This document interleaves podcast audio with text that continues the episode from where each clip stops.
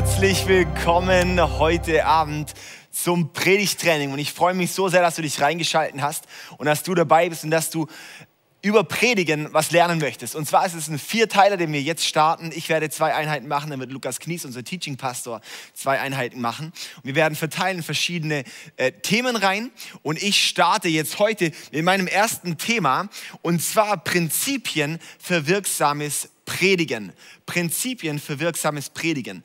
Weil es geht nicht nur um eine Predigt, es geht auch nicht nur um eine gute Predigt, sondern es geht um wirksames Predigen, dass bei Predigten wirklich auch was bewegt wird, dass da was verändert wird, dass dort Leben verändert wird, dass dort Menschen gebaut werden, dass da Menschen eine Begegnung mit Gott haben. Und es geht darum, wie können wir wirksam predigen, dass die Predigt wirklich auch etwas bewirkt. Und das ist unser erster Teil darum, weil ich glaube, dass dieses Prinzip, da die ganzen Prinzipien, die wir dahinter verstehen und, und, und, und erkennen wollen, dass diese Prinzipien wirklich kernrelevant sind für alles andere, was kommt. Wenn es darum geht, ähm, wie können wir aus dem Bibeltext Dinge herausarbeiten, wenn es darum geht, um, um Rhetorik, um solche verschiedene Dinge, die alle wichtig sind. Aber jetzt ist das unser erster Teil, Prinzipien für wirksames Predigen. Warum machen wir ein Predigttraining? Weil ich weiß, dass es sehr, sehr, sehr viele Leute gibt bei uns in der Kirche und viele darüber hinaus, die auch diesen Stream äh, schauen werden, die lernen möchten, effektiver, wirksamer zu predigen, die wissen wollen, wie kann ich in meiner Small Group ein Teaching machen? Wie kann ich in meinem Team irgendwie was lehren? Wie kann ich wirklich eine Predigt halten? Wie kann ich gute Insta-Live-Videos machen?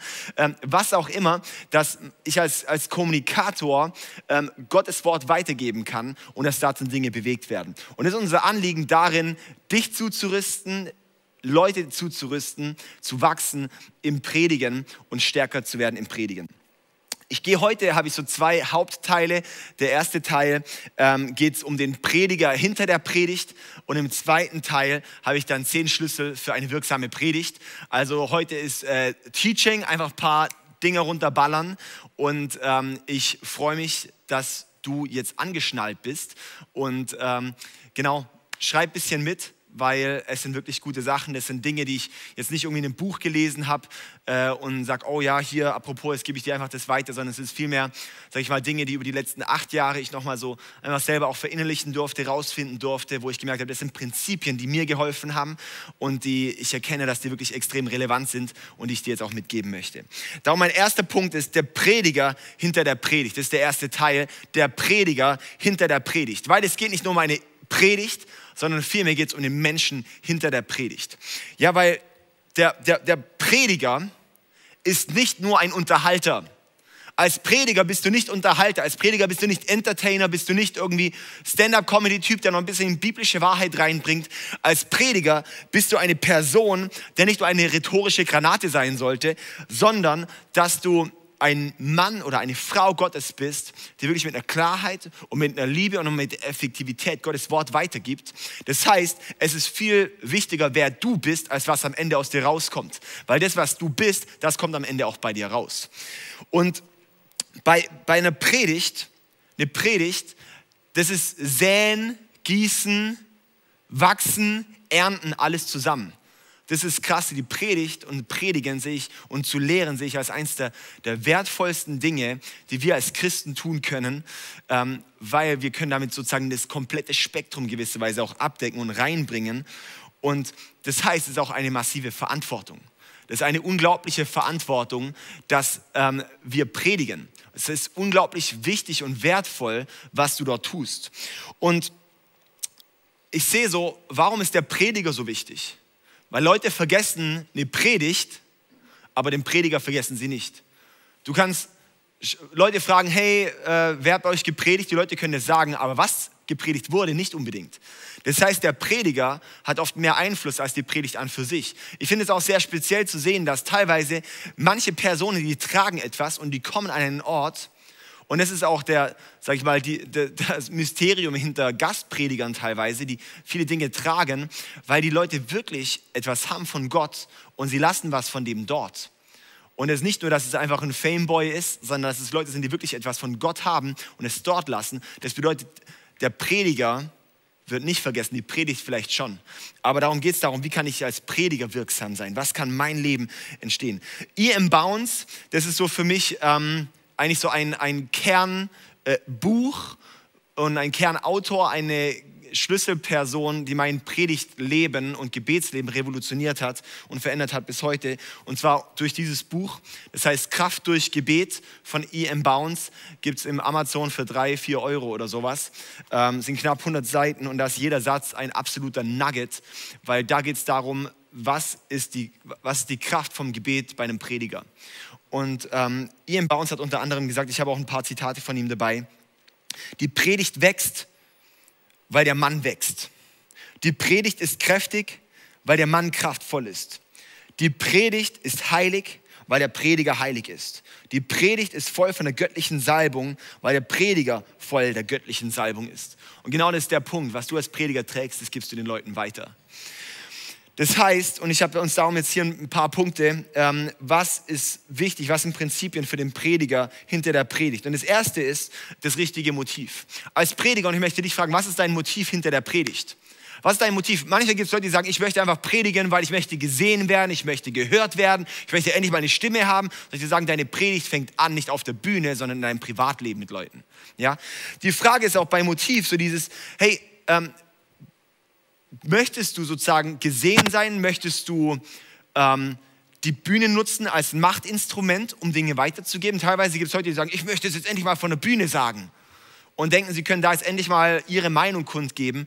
Aber die Bühne ist kein, kein, keine politische Plattform, wo wir Dinge, wo wir Meinungen weitergeben, sondern wir haben die Verantwortung, Gottes Wort weiterzugeben. Und da ist die Frage auch hinter Motiv. Und da aber auch auf der anderen Seite, die einen Leute wollen gesehen werden, die anderen Leute wollen vielleicht nicht gesehen werden. Und wo ich dir sagen möchte, lass dich nicht abhalten, in diese Verantwortung zu stehen, zu predigen oder zu predigen ist immer so ein krasser Begriff, Dinge weiterzugeben, einen Input zu machen weil du Angst vor den Leuten hast, weil sonst wirst du nie wachsen. Das heißt, dass wir auch die, das wirklich auch nutzen, diese Chance. Das Motiv findest du meistens heraus, wenn du mal anfängst, Kritik zu bekommen. Das heißt, du bekommst vielleicht dann, du, du machst erst einen Input und dann kriegst du Feedback, dann kriegst du vielleicht Kritik. Und dann, was das dann in deinem Herz bewegt, da wirst du merken, was ist dein eigentliches Motiv. Wenn du merkst, wow, es bläst sich ziemlich auf, dann weißt du, dass das eigentlich Motiv war dahinter. Wenn du merkst, es greift dich total an, dann bist du wahrscheinlich auf der Bühne, weil du eigentlich Status erwartet hast. Und dann plötzlich wird dieser Status zerstört. Darum ist es sehr wichtig, dass du Leute in deinem Umfeld hast, überall, wo du was redest, dass Leute dir feedbacken können, weil du da drin auch immer einen Herzenscheck machen kannst, selber, was ist mit deinem Herz los. Und darum sehe ich als eines der Kern, Themen beim richtigen Motiv ist, als Prediger müssen wir eine Demut tragen. Jesus war das Vorbild in Demut. Demut heißt nicht, ich kann nichts, sondern Demut heißt, wow, ich achte Gott und Menschen unglaublich hoch. Ähm, ich, ich, ich ehre und ich schätze Leute. Demut bedeutet, ich bin teachable. Wenn Leute mir Feedback geben, es geht auf fruchtbaren Boden und auch wenn er nur ein Prozent richtig dran ist, dann soll es in, in mein Leben reinsacken und soll aufgehen dürfen, wenn dieses eine Prozent was Wahres ist, dann soll diese ein Prozent wirklich auch zum Leben kommen in meinem Leben. Das, darum ist Demut so enorm wichtig. Beim richtigen Motiv sehe ich auch, dass wichtig, hey, dass wir authentisch sind. Hey, wir als, als, als, als Prediger ist extrem wichtig, dass ich authentisch bin. Und du merkst auch, wenn du authentisch bist, was für ein Motiv hast du eigentlich dahinter. Vielleicht steckst du dich hinter einer Fassade oder bist du, wer du bist. Du musst dich nicht verstellen, du musst nicht jemand imitieren, der du nicht bist, sondern sei du selbst, sei ehrlich. Ich werde im, nächsten Teaching, äh, in der nächsten Einheit gehe ich darauf ein, auch noch ein bisschen mehr so, ähm, wie gestalte ich aktiv dann noch eine Predigt, wo auch das sicher, sicher Raum bekommt. Aber ich möchte dort auch ermutigen, hey, für authentisch zu sein, dazu brauchst du keine Bühne. Dazu nutzt du, was Gott dir gegeben hat, dein Umfeld. Für mich ist immer ein Indikator, ob jemand predigen soll, ist, wenn ich merke, hey, er hat Einfluss in seinem Umfeld.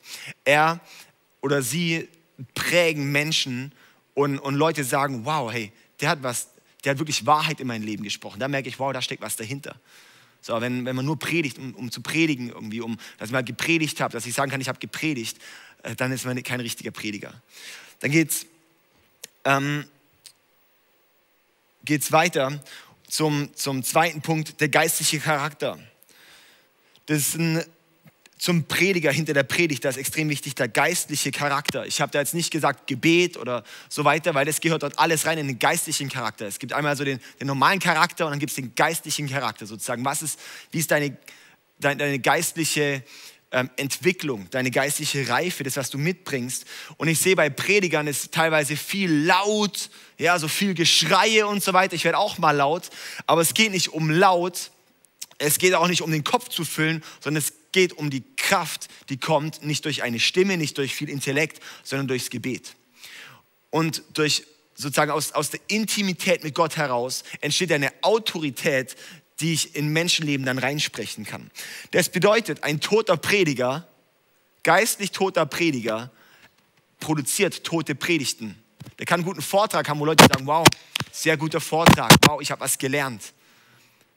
Es gibt Leute, die können den, die Show abziehen schlechthin, aber es sind tote Prediger, da entstehen tote Predigten und aus toten Predigten werden Leben getötet.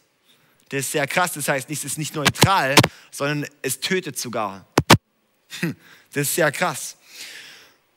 Alles, was aus einer Predigt entsteht, hängt gewisserweise auch von dem geistlichen Charakter des Predigers ab. Was, mit was bist du gefüllt? Was ist in dir? Was passiert in dir? Und es wird auch bei den Leuten passieren. Ich erlebe ganz häufig das, was ich in meiner Vorbereitung mit Gott erlebt habe. Das spiegelt sich später bei den Menschen, die drin sind, wieder. Das ist sehr krass. Das heißt, da, wo du ready bist, werden die Leute auch ready. Ian Bounds hat gesagt, ein gebetsloser Predigtdienst ist der Leichengräber für Gottes Wahrheit und Gottes Gemeinde. Ein gebetsloser Predigtdienst ist der Leichengräber für Gottes Wahrheit und Gottes Gemeinde. Und genau das ist es. Wie viele gebetslose Predigtdienste gibt es?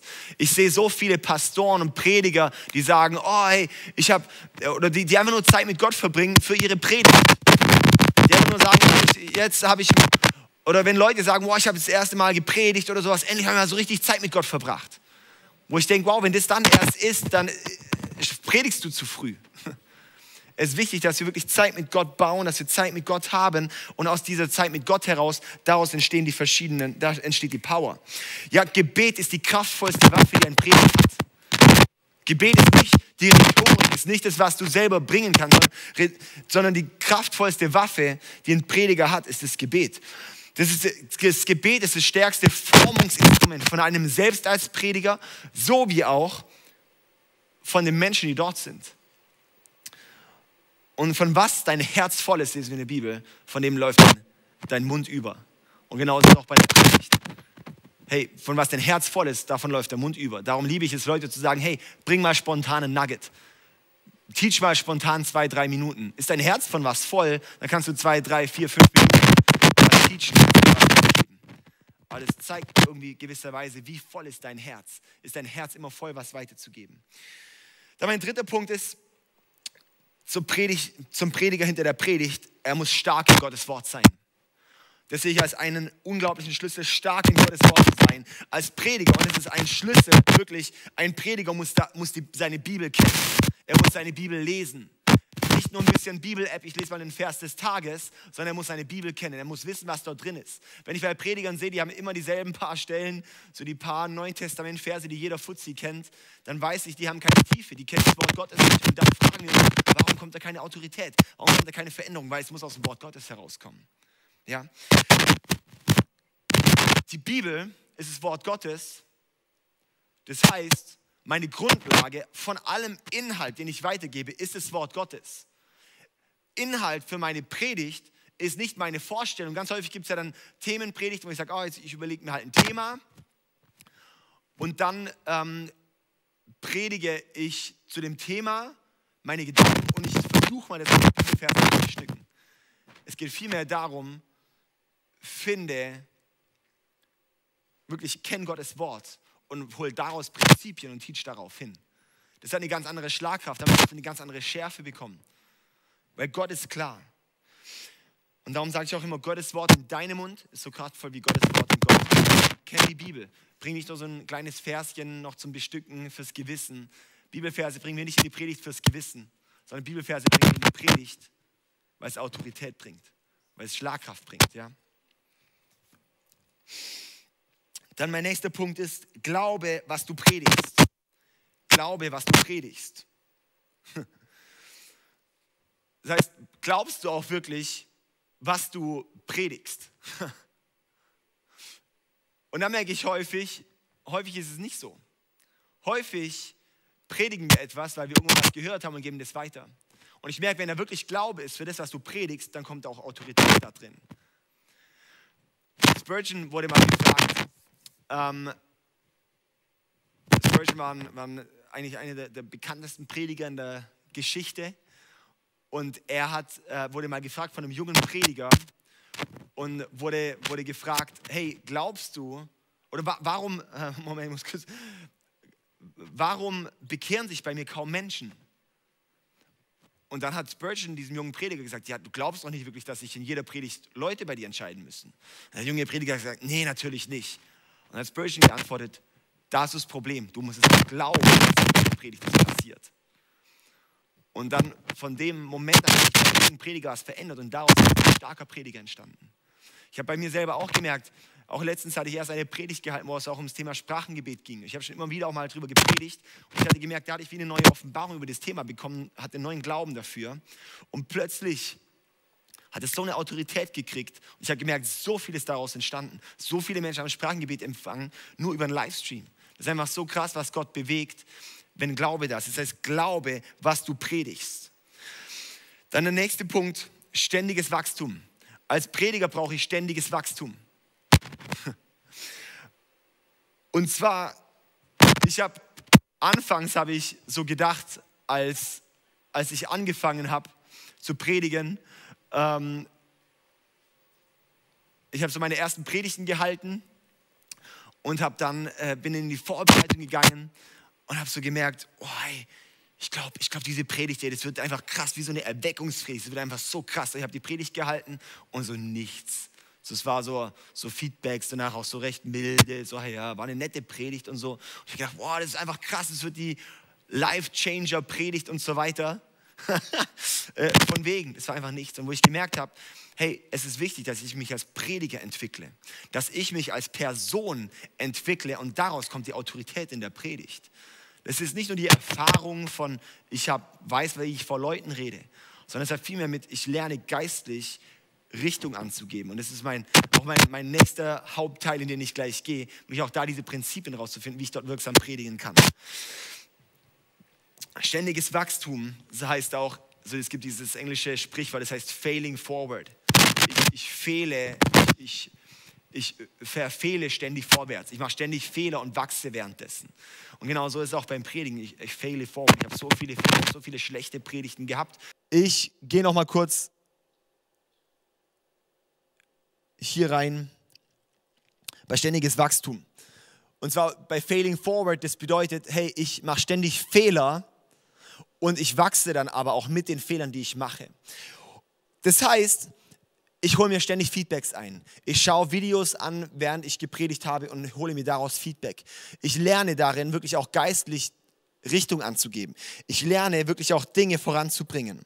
Ja, und ich schaue auch später noch ins Thema Wachstum rein. Und ähm, jetzt komme ich zu meinem, zu meinem zweiten großen Hauptteil und zwar zehn Schlüssel für eine wirksame Predigt. Zehn Schlüssel für eine wirksame Predigt. Der erste Punkt für eine wirksame Predigt ist Liebe. Und zwar, es hört sich jetzt mega platt an, aber ich möchte dich wirklich ermutigen, dein Herz zu öffnen auch dafür. Und zwar merke ich, ganz häufig versuchen wir eine Predigt zu nutzen, um Leuten was zu sagen. Dabei sehe ich, es ist viel wichtiger, dass wir Menschen wie auch geistig erkennen, so geistig zu sehen, was dort passiert, was dort drin ist in dem Raum und dann dort reinzusprechen. Und das Wichtige ist, und ich vor jeder Predigt, wo ich reingehe, auch wenn sehr, sehr klare, manchmal wirklich, ich habe sehr klare Predigten oft, wo man vielleicht denkt, wow, ist da wirklich viel Liebe da, aber ich gehe jede Predigt, gehe ich rein und ich, ich bete immer und sage, Gott, schenk mir deine Augen, dass ich die Leute durch deine Augen sehe. Schenk mir Liebe für die Menschen. Ich schaue einfach in die Menge rein. Und wenn es keinen Raum hinter der Bühne gibt, wo man da mal reingucken kann, dann einfach stehe ich am Rand vom, vom Saal und schaue einfach in die Menge und, und ich möchte die Menschen lieben. Das ist mega wichtig, dass sie überhaupt wirksam predigen können, dass ich Liebe habe für die Menschen. Ja? Dann der zweite Punkt, der zweite Schlüssel für eine wirksame Predigt ist Offenbarung.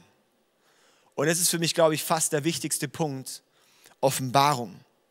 Es geht in einer Predigt nicht um eine Informationsbasis, es geht nicht um einen theologischen Vortrag, es geht nicht um eine Meinungsäußerung, es geht auch nicht um Unterhaltung, es geht um Transformation von Leben. Es geht darum, dass Menschen eine Begegnung mit Gott haben, darin eine Offenbarung kriegen über ihn, Dinge erkennen, die sie vorher nicht erkannt haben und dadurch verändert werden. Das ist der Schlüssel für uns als Prediger, ist, dass wir wirklich Offenbarung in unseren Predigten haben. Und das ist mein erster Punkt, wenn Leute mit mir, mit mir ins, äh, wenn ich Leute Feedback zu einer Predigt. Ich mag es immer Leute, wenn die vorher was haben und mir das dann auch schicken und dann, oder, oder wir zusammen die Predigt durchsprechen, dann frage ich sie, was ist deine Offenbarung heute in diesem Thema? Weil es geht nicht darum, irgendwie was Neues zu erfinden. Irgendwie, es gibt nichts Neues unter der Erde, äh, unter dem Himmel, so heißt es ja, ja. Ähm, sondern es geht darum, eine neue Frische zu haben. Offenbarung ist im Endeffekt das, äh, kannst du dir vorstellen, so dass hier ist jetzt äh, eigentlich ein Buch. Es ist jetzt nicht weg, man sieht es nur nicht. Und plötzlich wird es wieder offenbar und man sieht es wieder. Das ist eigentlich genau das Wort Offenbarung. Es wird etwas offen und zeigt dann, dass es bar ist. ja? Also es geht um, um, um wirklich diese Offenbarung, in einer Predigt? Was ist die Offenbarung in deiner Predigt? Was ist die Offenbarung, dass du hast? Und so schaue ich meine Skripte an und schaue, habe ich heute eine Offenbarung drin? Offenbarung bedeutet Aha-Momente. Habe ich eine neue Erkenntnis über ein Thema bekommen? Die Informationsbasis kann stimmen, aber wenn ich keine, keine, keine Offenbarungsbasis habe, wenn ich keine Offenbarung habe über dieses Thema, wenn ich was habe, wo, wo, wo jemand, der schon 30 Jahre Christ ist, drin sitzt und sagt, boah, jetzt ist mir heute was offenbar geworden, dann ist es keine gute Predigt. Das braucht es, dass wir, dass etwas Neues offenbar wird, dass wir das wie neu, frisch erkennen, dass wir es neu, neu nochmal ganz frisch erkennen. Und das sind wirklich diese Aha-Momente, das sind diese Wow-Momente, wo ich denke, boah, krass, die treffen ins Herz. Da merke ich dann plötzlich, dass Gottes Wahrheit eine ganz neue Schlagkraft bekommt. Ja, und das ist eben auch das Krasse bei einem Prediger. Darum sage ich auch, ist es auch wichtig, dass wir uns als Prediger auch, auch bilden und auch fortbilden, dass wir immer inspiriert sind, dass wir immer auch Dinge selber in unserem Herzen tragen, weil das sind auch, dort, dort ziehen wir auch Offenbarung heraus. Das ist auch im nächsten Teaching, gehe ich eben auch darauf ein, auf Themenfindung. Wie finde ich das Thema? Wie kriege ich solche Nuggets auch rein? Und darum sehe ich wirklich das als so einen unglaublichen Schlüssel. Und auch mit dieser Frage, ist eine Offenbarung drin, dann hilft dir diese Frage, kann ich wachsen da drin? Kannst du wachsen in dieser Predigt? Bist du selbst, hast du selber eine Offenbarung gehabt? Und bei mir ist es zum Beispiel manchmal, ich bereite schon auch oft auch Predigten mal vor, auch, auch von Informationsbasis. Ich, ich habe gute Inhalte. Und dann, und das ist eben das, das Spannende, weil dann hängt es wieder so eng mit dem Gebet zusammen. Weil Offenbarung kommt im Gebet. Und Offenbarung kommt darin, dass ich Zeit mit Gott habe und plötzlich fällt der Groschen plötzlich merke ich, da ist was da. Und es kann nur eine kleine Nuance sein. Ich hatte letztens erst wieder eine Predigt, wo ich, wo ich die Predigt gehalten hatte oder die vorbereitet hatte und es war eigentlich gut. Aber ich habe es wie nicht im Herzen gefühlt, sage ich mal. Ich hatte irgendwie keine Offenbarung drüber. Und ich bin dann ins Gebet gegangen. Ich hatte ein paar Stunden, hatte ich einfach mit Gott gerungen und so, und so dieses Gott, ich weiß, dass es irgendwie das Thema ist, aber ich, ich habe es irgendwie im Kopf, aber nicht in meinem Herz und nicht im Geist. Und, und plötzlich ist wieder, war dieser Aha-Moment für mich. Und ich hatte so einen Schlüsselerkenntnismoment. Und dann, und dann habe ich dort, hat Gott wie nochmal eine ganz neue Tür geöffnet. Das war die Pfingstpredigt 2020. Und da hatte ich dann wirklich so eine Offenbarung über dieses Thema. Und es war einfach so krass. Und ich habe gemerkt, was dort freigesetzt wurde und was dort voranging. Es war einfach unglaublich. Das heißt, ein unglaublicher Schlüssel, das ist der zweite Schlüssel für eine wirksame Predigt, ist Offenbarung. Wir könnten jetzt schon stehen bleiben, weil wenn du Offenbarung hast in einem Kurzteaching, wenn du eine Offenbarung hast in deinem, in deinem Kurzinput, eine Minute, in deinem Text, den du unter irgendeinem Instagram-Post postest, wird es diese Wow-Momente haben und Leute werden den ganzen Tag dran denken und es wird sie verändern. Das sind diese Offenbarungsmomente. Dann mein dritter Punkt, der dritte Schlüssel für eine wirksame Predigt ist Nuggets. Nuggets. Ja, Nuggets äh, im, im Englischen Gold Nuggets eben die Goldbarren. Ja, und es, da geht es eben darum, um, um, wirklich Gold Nuggets. Ja, um, das, das sind so diese Sätze und das nutzen wir viel bei uns auch so im Jargon. Hey, es geht um Nuggets, dass ich Dinge habe, wo ich sage, bam, bam, die sind einfach nur nice. Die hängen sehr eng zusammen mit Offenbarung, aber das ist sozusagen wie eine Offenbarung auf den Punkt gebracht. Und darum trenne ich diese zwei Punkte auch, weil das sind diese Sätze, wo du denkst, da sitzt du drin in der Predigt und musst diesen einen Satz mitschreiben. Dieser eine Satz, den prägst du dir ein. Diesen einen Satz, den hast du dir gemerkt. Den einen Satz, den postest du. Den einen Satz, den schreibst du dir in dein Ding. Den einen Satz, den fängst du immer wieder an zu zitieren. Diese eine Satz, der werden wie so Lebenswahrheiten. Das sind eben diese Nuggets. Und die sind extrem wichtig. Die machen für mich nochmal eine gute zu einer sehr guten Predigt aus, ist, ob du Nuggets hast. Und die brauchen viel Arbeit. Die brauchen, dass ich wirklich dran sitze und mir überlege, wie formuliere ich die. Die habe ich mir ganz genau ausformuliert in meinem Skript. Die habe ich mir eingeprägt. Die habe ich auswendig gelernt. Eigentlich sollte man die auch auf die Leinwand machen. Ich mache das selten. Aber dass die wirklich sitzen.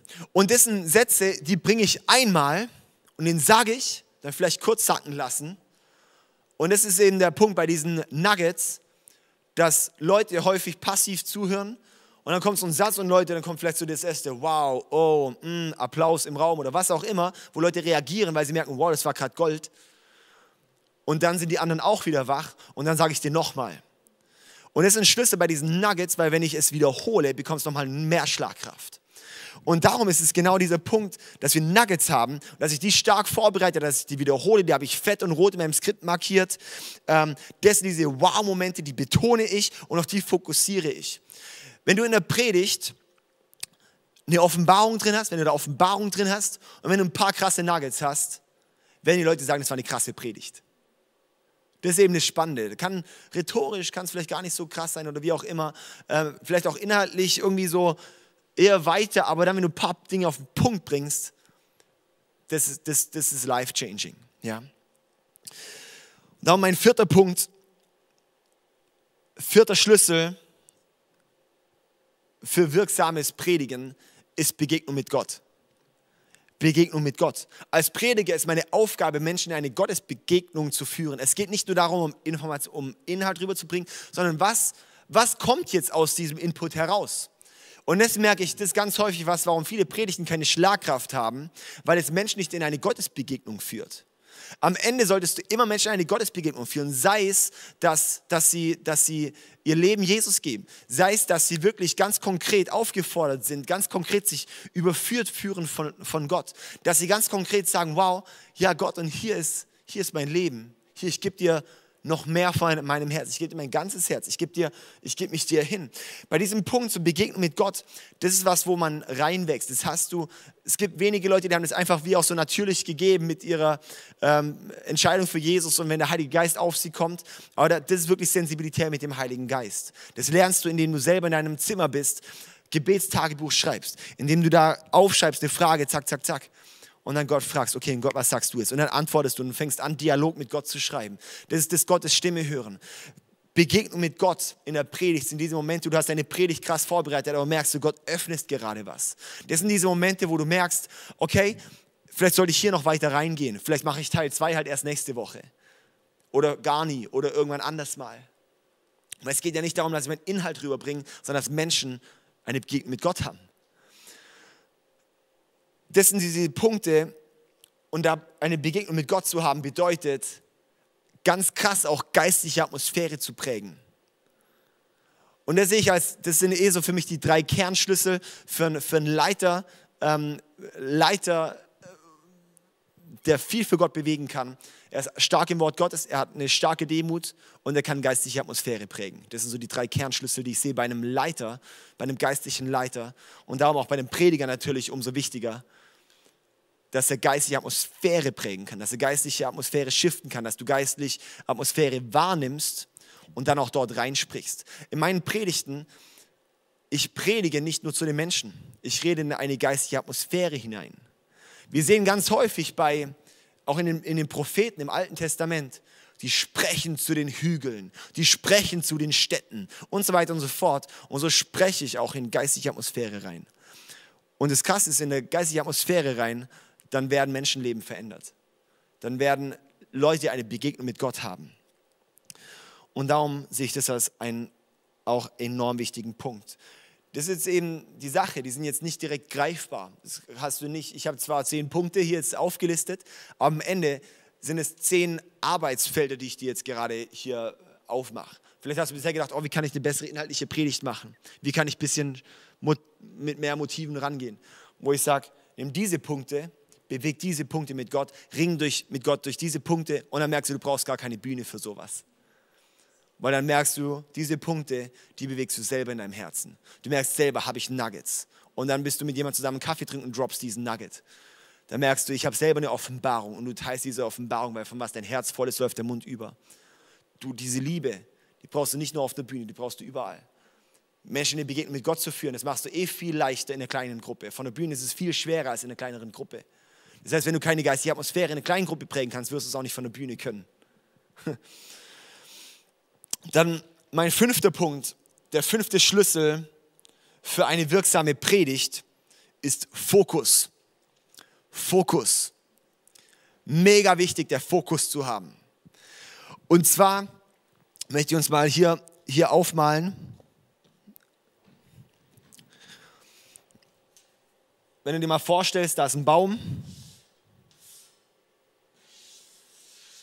Mega schön. Und dann hast du eine Axt und möchtest diesen Baum fällen. Dann haust du nicht da rein und da rein und da rein und da rein und da rein und da rein und da rein, sondern du haust einmal in die Stelle und nochmal und nochmal und nochmal und nochmal und nochmal und nochmal und nochmal, nochmal und dann haut es diesen Baum um. Bam! Aber wenn du überall an allen möglichen Stellen versuchst anzudocken, da passiert nichts. Da passiert nichts. Und das ist ein Prinzip, warum wir zum Beispiel auch bei uns in der Kirche, warum wir äh, Predigtserien haben, dass wir schon eine Themen in der Breite behandeln können, aber auch in der Tiefe. Dass wir verschiedene Serien haben, wo wir wirklich mehrere Themen behandeln können, aber dafür bei jeder Predigt in die Tiefe gehen können. Und genauso ist es auch, wenn wir predigen, dann ist es wichtig, dass du nicht versuchst, von äh, Adam und Eva bis zur Offenbarung äh, irgendwie alles reinpacken zu wollen, sondern dass du sagst, welcher Punkt, welche Offenbarung ist das, was rüberkommen soll. Und dann haust du dort rein und haust da nochmal rein. Und dann der nächste Punkt ist nochmal rein und dann nochmal rein. Und das macht es eben aus, ob eine Predigt tief ist oder flach. Ganz häufig haben wir viele flache Predigten, die inhaltlich schon korrekt sind, aber die gehen nicht tief. Aber tief geht es nur, wenn du in dieselbe Stelle die ganze Zeit reinhämmerst. Und genau so braucht es bei uns, dass wir wirklich auch erkennen, okay, wir müssen wie so Fleisch an die Knochen machen. Ja, so es braucht es, so das Skelett, äh, Skelett, nur Skelett alleine bringt ja nichts. Ganz häufig sind so Predigten so, äh, es ist doch ein Mensch. Nee, es braucht Fleisch an den Knochen. Es braucht, es braucht wirklich die Fülle von allem, was es ist, braucht mir dort dran. Und es ist einfach mega wichtig, dass wir schauen, wie bestücke ich, wie kriege ich wirklich die Fülle von diesem Thema auf den Punkt. Und meistens ist das Feedback bei Predigten nicht, oh, mach noch dies und das rein, sondern vielmehr kürzt dies und das raus. Dass du nicht versuchst, dann äh, gehst du in dieses Thema und dieses Thema und dieses Thema und dieses Thema. Wenn du es in einem Satz nicht zusammenfassen kannst, dann ist es zu breit. Du musst wirklich wie eine Kernoffenbarung haben zu diesem Thema. Und da gehen wir auch in der nächsten Einheit drauf ein, wie können wir Predigten strukturieren und strukturiert vorbereiten. Für mich ist auch immer ein Ding bei Predigtvorbereitung, hey, spar dir, du willst noch dein Leben lang noch mehr predigen. Das heißt, du musst nicht alles Pulver gleich am Anfang verschießen, sondern ich habe zum Beispiel mittlerweile wahrscheinlich um die 20 Predigten über den Heiligen Geist gehalten. Und ich merke so, ich habe noch so viel mehr, das ich bringen könnte, das ich bringen möchte. Und das Krasse ist, je länger ich laufe mit dem Heiligen Geist, umso mehr tut sich auf über dieses Thema. Je mehr erkenne ich nochmal neue Facetten und du kriegst nochmal eine neue Tiefe, nochmal neue Dinge. Das heißt, versuch nicht alles immer in der Breite reinzupacken, sondern schau, was ist jetzt dran? Gott, was ist deine Agenda? Was möchtest du machen? Und dann gehen wir dort rein. Es braucht Fokus. Ja? Du kannst beim Thema Beziehung, kannst du in alle möglichen Themen reingehen. Aber hey, such dir ein Thema aus und geh dort in die Tiefe. Such dir beim Thema Gedanken nicht alles aus und dann noch von Hirnforschung und dann noch dahin und hierhin und dorthin und dies hin und dann, sondern geh tief rein, geh tief rein. Dann ist der nächste Punkt, ist Struktur. Der sechste Schlüssel für eine wirksame Predigt ist Struktur. Das hört sich jetzt mega unholy spiritig an, gell? Und es denken wahrscheinlich so einige so von der Holy Spirit Prediger, die denken, wow, ich bin jetzt gerade der neue Erweckungsprediger geworden oder bin jetzt bald der neue Erweckungsprediger. Die Geisten sind immer die, die von der Bibelschule kommen, die so dreimal in ihrem Leben gepredigt haben und dann denken, jetzt sind sie die neuen Erweckungsprediger. Ähm, und dann plötzlich merkt man, diese Predigten sind nicht wirksam, sie sind theologisch korrekt. Und es braucht, es braucht Struktur, das ist wichtig. Und da ist was, wo sage ich mal, Deutsch in Deutschland anerkannt ist, dass wir Struktur haben. Und jetzt vielleicht, das ist jetzt eher für unsere Holy Spirit ähm, die sagen, ja, wenn ich Struktur habe, kann auch der Heilige Geist nicht wirken. Wir lesen mal anfangen, die Welt war wüst und leer, aber der Heilige Geist, der war über den Wassern und er hat im Endeffekt Ordnung ins Chaos gebracht. Der Heilige Geist ist nicht der Geist von Unordnung, sondern der Geist auch von Ordnung, von Richtung. Er bringt die Leute zusammen. Durch ihn sind die Leute in Einheit. Das heißt, der Heilige Geist, der, er führt Dinge korrekt, aber da müssen wir uns von ihm auch führen lassen. Und darum sehe ich, Struktur ist für mich ein, ein Rahmen, ein Rahmen, eine Richtlinie, die mir so viel hilft, dass ich da nochmal abweichen kann. Aber ich könnte wieder zurückkommen. Wenn ich jetzt irgendwie bei einem Punkt gerade hier irgendwie ausarte und merke, wow, okay, Heiliger Geist, der führt mich gerade echt in den Punkt hin, dann ist gut, wenn es dann fertig ist, kann ich hier auch zurückkommen und weitermachen. Ja? Und das ist eben der Punkt, es braucht Struktur. Ich war letztens einkaufen und da sind, sind äh, so diese Heidelbeeren, ja, sind aufgegangen und äh, dann sind die Trauben aufgegangen, sind Trauben rausgefallen und dann hatte ich mir noch so, so Süßigkeiten gekauft und hatte die halt im Auto dann schon aufgemacht, auch in der Tüte gehabt und es dann irgendwie alles so ineinander gekippt und am Ende war das ein riesen Ghetto in meiner Einkaufstüte. Und dann hatte ich dort, ey, war der ganze Müll und irgendwie hat er einfach nicht, einfach nicht zusammengepasst. Dann hat noch die Milch draufgedrückt, dann waren die Blaubeeren zerdatscht und so weiter und so fort. So sehen ganz häufig Predigten aus. Dass wir irgendwie dann riesen Blaubeer, Trauben, Süßigkeiten, Quetschmüll haben. Ja? Und dann fragen wir uns, wow, warum konnten die Leute nicht folgen? Und ich muss sagen, ich bin wahrscheinlich einer der unstrukturiertesten Leute vom, vom, vom Grund, äh, von Natur aus, sage ich mal, ja.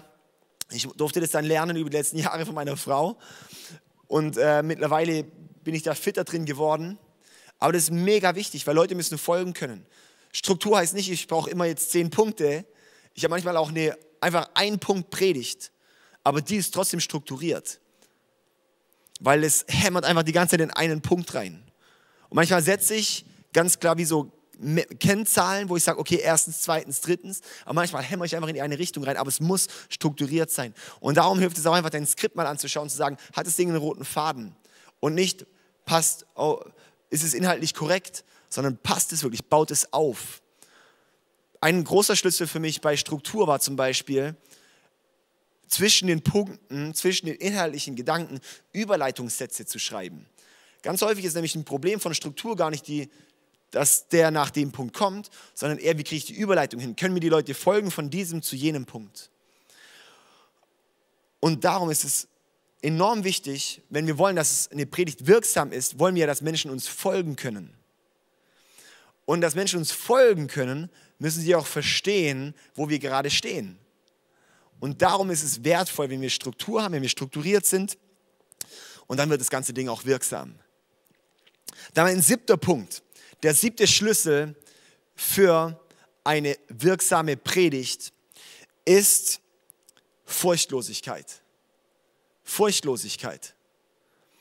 Und zwar sehe ich das als ein, Schlüssel, auch in unserer heutigen Zeit, dass wir furchtlos sind im Predigen, dass wir nicht das Evangelium um jeden Preis verwässern. Ganz häufig erzählen wir nur die halbe Wahrheit und bei allem wird es uns aufregen. Wenn ich mir einen Staubsauger kaufe und ich denke, oh gut, mit dem Vertrag ist alles abgeschlossen. Und dann sagt er mir danach, ah, apropos, du hast jetzt auch noch einen Wartungsvertrag, wo du jetzt äh, jedes Jahr noch mal 70 Euro Wartungsgebühr zahlen musst. Da denke ich so, hör mir mal auf. Aber ganz häufig sind wir so mit Menschen und Jesus. Wir sagen den Leuten, ah ja, komm hier, billige Gnade, einfach gib dein Leben Jesus und so weiter. Aber haben ihnen nicht gesagt, hey, aber das bedeutet, dass du dein ganzes Leben verlierst. Das bedeutet aber auch, dass du nicht mehr dir gehörst, sondern du gehörst jetzt Gott. Das bedeutet, dass alles, was du hast, nicht mehr dir gehört, sondern Gott gehört. wo Jesus sagt, hey, bevor du mir nachfolgen willst, kalkuliere erstmal die Kosten. Und wenn du die kalkuliert hast, dann kannst du mir nachfolgen, wenn du bereit bist, den Preis zu zahlen. So sagt Jesus. Jesus hat nie billige Nachfolge. Das Krasse ist, Jesus hat meistens Leute, wenn sie ihm nachfolgen wollten, gesagt, ach, folg mir besser nicht nach. Bleib hier. Erzähl keinem von mir. Auch noch sehr krass. Ja? Das heißt, Jesus war sehr klar und mich hat ein Vers ähm, massiv geprägt als Prediger. Der steht in Hesekiel 3, Vers 18. Wenn ich zum Ungerechten spreche, du musst sterben. Das sagt Gott. Wenn ich zum Ungerechten spreche, wenn Gott zum Ungerechten spricht, du musst sterben.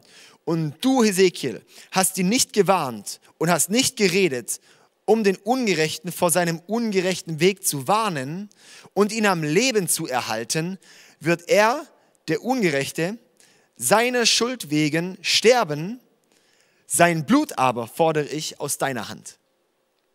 Sein Blut fordere ich aus deiner Hand. Und das ist eben genau der Punkt.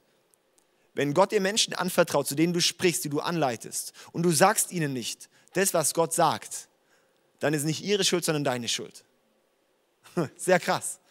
Wenn du Leute nicht darauf hinweist, wenn du Leute nicht zeigst, was ist der Weg, den Gott sich gedacht hat, und da haben wir Gott sei Dank so eine gute Anleitung, und die ist nicht immer so angenehm, wie unsere Political Correctness äh, immer, immer sagt, dass wir eine Anleitung haben, und die dürfen wir auch predigen.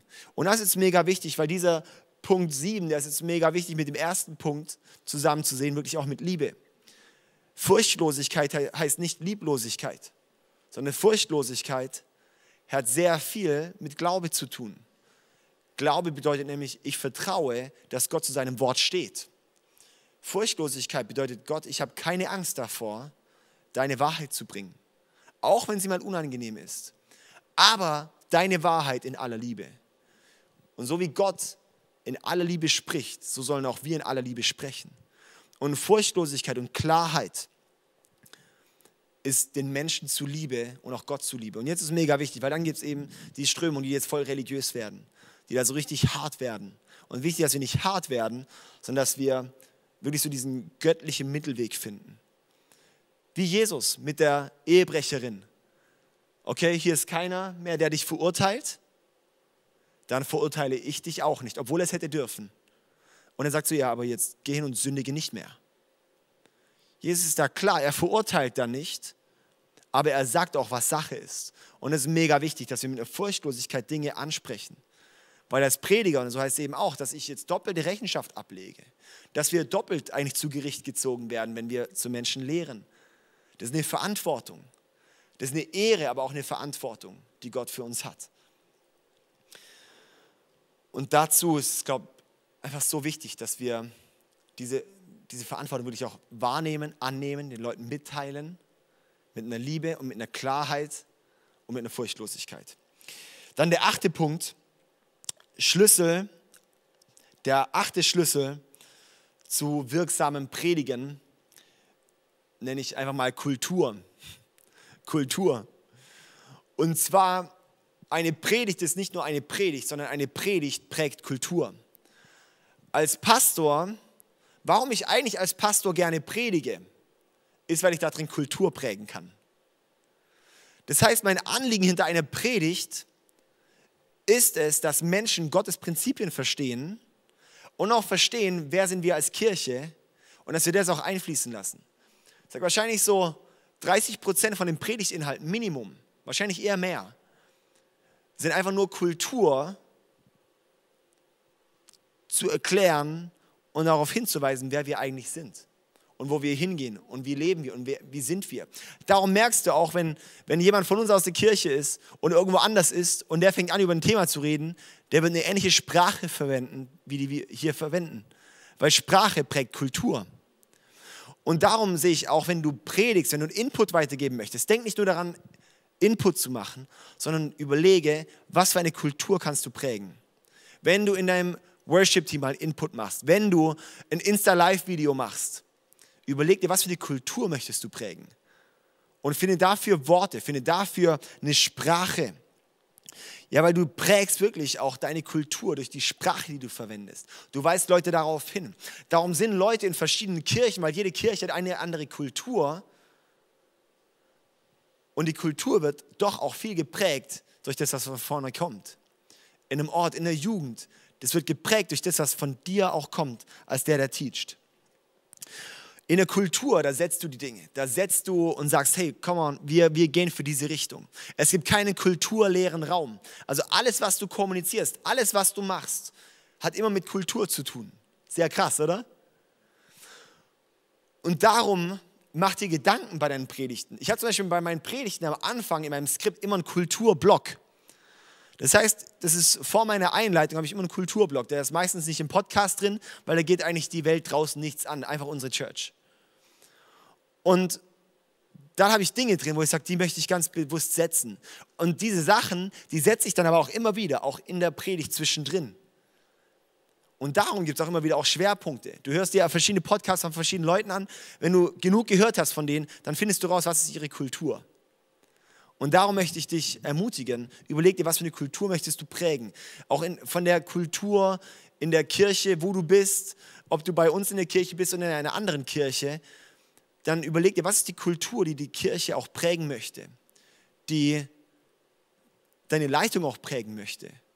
Und versuche auch das zu adaptieren und reinzubringen. Und du wirst merken, damit wirst du das enorm stärken.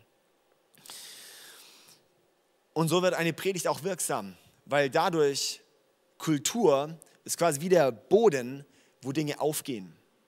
Ja? Kultur ist wie der Boden, wo die Dinge aufgehen. Und ich liebe es zum Beispiel, in, in, eine, eine, Atmosphäre zu kommen, wo ein großer Glaube ist. Weil ich merke, da ist eine Kultur von Glaube da und da gehen viel mehr Dinge auf. Da kannst du reinsprechen und die Dinge blühen auf. Das heißt, darum ist Kultur so wichtig zu setzen als Prediger, weil mit einer Kultur bereitest du den Boden vor, dass wirklich das Wort Gottes aufgenommen werden kann. Der neunte Schlüssel, der neunte Schlüssel für eine wirksame Predigt sehe ich als Lebensnähe. Lebensnähe. Dass wir relevant sind. Dass wir, dass die Predigten, die wir haben, das nicht irgendwie von irgendeinem anderen Stern ist. Das kann sein, dass es bedeutet, mit Veranschaulichungen zu wirken. Ich bin da wirklich schlecht mit Veranschaulichungen. Ich habe heute hier eine äh, Veranschaulichung dabei, das ist natürlich ähm, bombastisch, sage ich mal. Ja. Also du, du kannst damit auch Leuten eine Nähe schenken.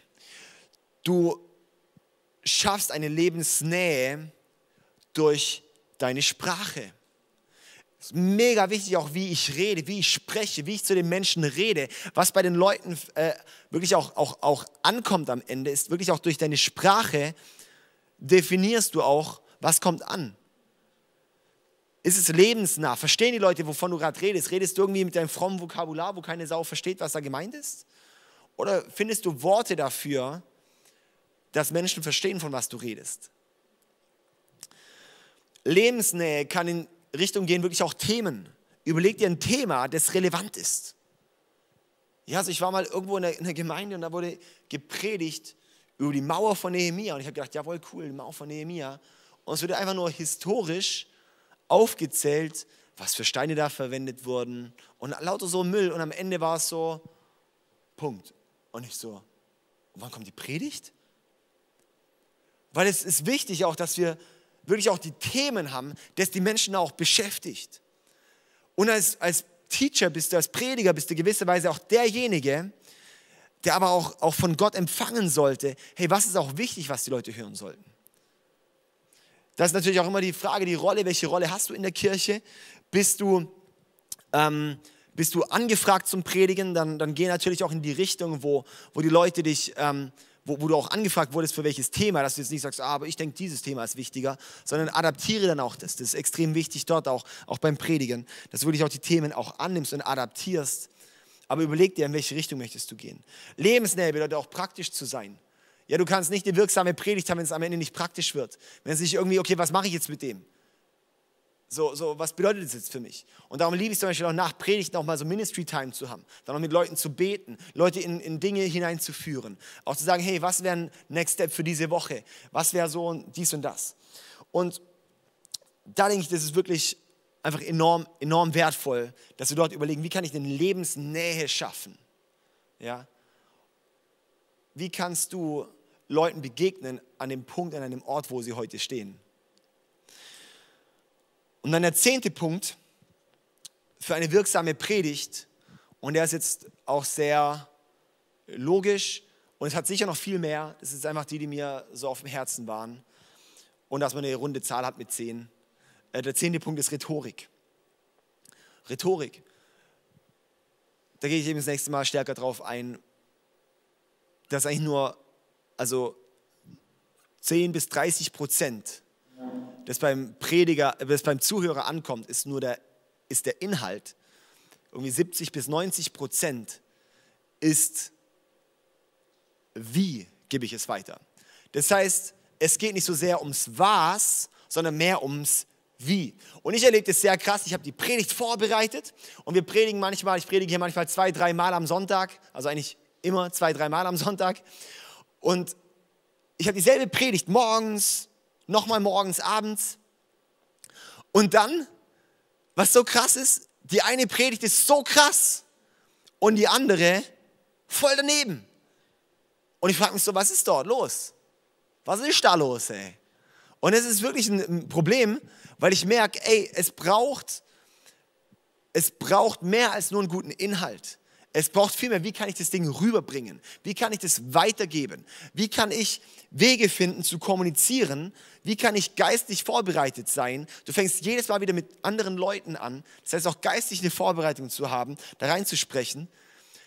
Und darum ist Rhetorik, und das ist eben ein großer Blog beim nächsten Mal, wo, wo ich wirklich konkret auch anschaue, was, wie und was äh, ist wichtig auch auf einer Bühne. Es ist nicht, dass ich die Rhetorik-Ikone bin, aber einfach ein paar Dinge, die ich weitergeben kann dazu, möchte ich dir einfach wirklich dann auch mitgeben und äh, einfach ein paar Schlüssel.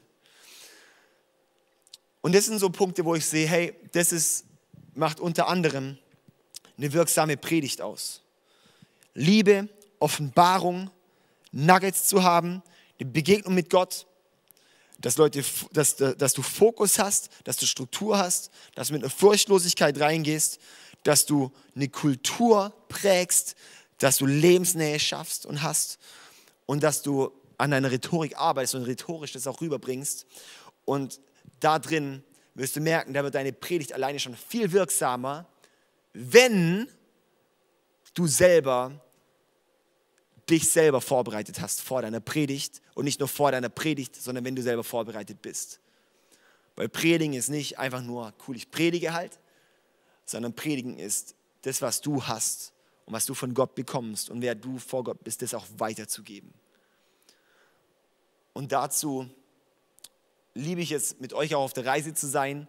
Heute war es ein bisschen auch so dieser Fokus. Und für mich ist so zusammengefasst, eine gute Predigt ist, wenn nach der Predigt auch gemacht wird, was man gesagt hat. ja. Und darum möchte ich dich ermutigen, wirklich auch das, auf das Thema einzulassen, dass du dich einlässt darauf, dich verändern zu lassen von Gott. Ich möchte dich ermutigen, kauf dir dieses Buch, E.M. Bounds, Kraft durch Gebet, unbedingt. Dann wirklich überleg dein Motiv. Schau, dass du deinen geistlichen Charakter entwickelst. Schau, dass du stark im Wort Gottes wirst. Schau, dass du auch glaubst, was du predigst. Und schau, dass du auch ständig im Wachstum bist, dass du ständig in dein Leben sprechen lässt, dass du mit deiner Demut unterwegs bist und dass du dich entwickelst und immer mehr in das formen lassen möchtest, wenn du in Gott bist. Und mir ist auch mega wichtig, es geht nicht darum, dass du jetzt der nächste ähm, Konferenzprediger wirst. Es geht mir auch in meinem Leben nicht darum, dass ich der nächste Konferenzprediger bin. Es geht darum, das, was Gott mir anvertraut hat und was Gott in meinem Herzen bewegt, das dann weiterzugeben. Und wenn ich merke, hey, das kann sein, dass es bedeutet, Pastor zu sein für dich. Das kann sein, dass es bedeutet, hey, du nimmst ab und zu mal einen Predigtdienst in der Kirche. Das kann sein für dich, es bedeutet, hey, du machst deine Small Group und fängst dort an, einfach das nochmal mit einer neuen Ernsthaftigkeit, die Themen vorzubereiten und weiterzugeben. Das kann bedeuten, Du bewegst dieses Kind einfach in dir selber und bist einfach ein, ein Alltagsprediger. du sprichst mit den Menschen in deinem Umfeld. Aber das sind diese ganzen Themen alle wichtig. Egal, was deine Plattform ist, ob es die Bühne mit tausenden Menschen, ob es deine Familie, ob es du selber bist, ob es der eine Person in der Straßenbahn ist, ob es deine Small Group ist, ob es dein Team ist, ob es immer mal wieder in der Kirche ist, was auch immer. Und ich möchte dich ermutigen, es ist so ein starker Weg, auf dem wir da mit Gott sind. Und äh, möchte dich einladen, bei der nächsten Einheit dann am Start zu sein und auch bei den nächsten Einheiten. Das wird richtig stark. Das wünsche ich dir Gottes Segen. Und ich segne dich wirklich auch mit Weisheit und damit, dass Gott dich wirklich füllt und Gott diese Dinge bewegt in deinem Leben, dass Gott was freisetzt bei dir, auch so Neues, wirklich auch so eine neue, wirklich so eine neue Gunst in diesem Thema und neuen Hunger danach, ans Herz Gottes zu wachsen. In Jesu Namen. Amen.